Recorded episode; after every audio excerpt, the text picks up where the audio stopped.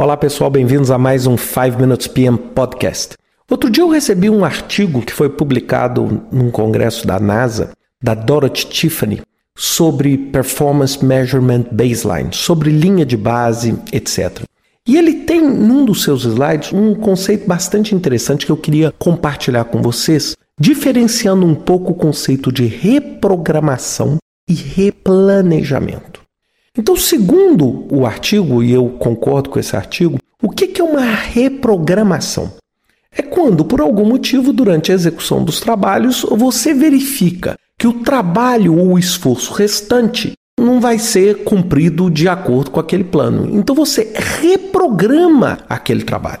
É? Você faz uma reprogramação daquele trabalho sem, no entanto, alterar a sua linha de base. Na maioria das vezes, essa reprogramação ela vai gerar o quê? Um atraso no seu projeto e muitas vezes um estouro no orçamento do seu projeto. A reprogramação ela só não vai gerar um impacto maior no seu projeto se ela for relativa a eventos pequenos, a eventos simples dentro do horizonte do seu projeto, onde você, por exemplo, tem um atraso ali de dois dias, você reprograma o seu trabalho de modo a recuperar aquele atraso.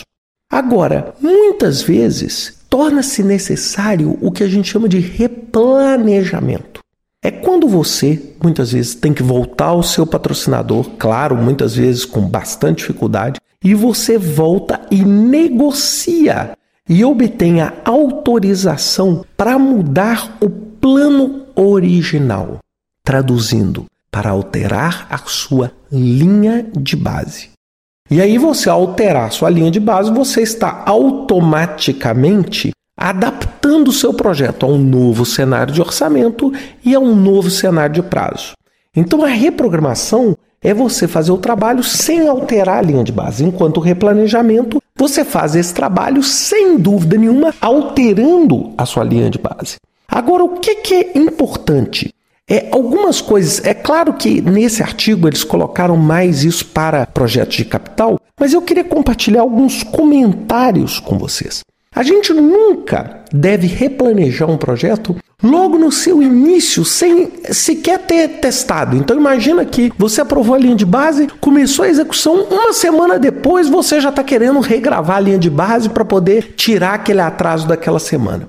Usualmente, o replanejamento ele só é eficiente entre 20 e 85% dos trabalhos. Ou seja, você fazer um replanejamento abaixo de 20%, você nem teve horizonte, você nem conseguiu é, abrir o seu projeto todo, a visão do seu projeto todo, até para ver se aquele replanejamento é necessário ou não. A partir de 85, você tem que avaliar: vale a pena eu replanejar tudo, eu repactuar tudo, muitas vezes contratualmente, etc., estando tão próximo assim do término do meu projeto? Outra coisa, vocês têm que entender qual é o impacto de você fazer só a reprogramação. Quando você faz só a reprogramação, qual é o impacto que você está tendo? É um atraso de 1% na duração do seu projeto, um estouro de orçamento de 2% ou um estouro de orçamento de 40%? Por quê? Porque muitas vezes, a maior parte dos projetos, existe o quê? Uma reserva para acomodar essas pequenas variações decorrentes da reprogramação. Agora, é claro, se for uma alteração maciça que mude completamente, é necessário então que você faça o replanejamento. Com relação a prazo, você tem que entender que você só pode fazer um replanejamento quando existe ainda prazo para executar o projeto. Você não pode fazer um replanejamento a uma semana antes de acabar o projeto ou a uma semana antes de inaugurar o seu projeto. Você precisa fazer o replanejamento com um prazo. Então, por exemplo, se é um projeto de capital, um projeto de investimento, uma construção, você precisa fazer um replanejamento com pelo menos um ano de horizonte de tempo na frente. Senão, você está fazendo um replanejamento já atrasado, porque semana que vem seu projeto já era para estar tá pronto. Então é muito importante você analisar esses benefícios de se fazer o replanejamento. Uma das coisas mais intrigantes desse paper, uma das coisas que eu mais gostei nesse paper, é alguns conceitos sobre a linha de base, porque a gente sempre acha o seguinte: ah, então vamos replanejar, criar uma linha de base e automaticamente seus desvios acabaram. Primeira coisa que você tem que entender que uma nova baseline, uma nova linha de base, não previne que você caia no problema de novo lá na frente. e aumente seus custos e atrase o seu projeto. Você tem que entender que regravar a linha de base não melhora o compromisso das pessoas com o projeto.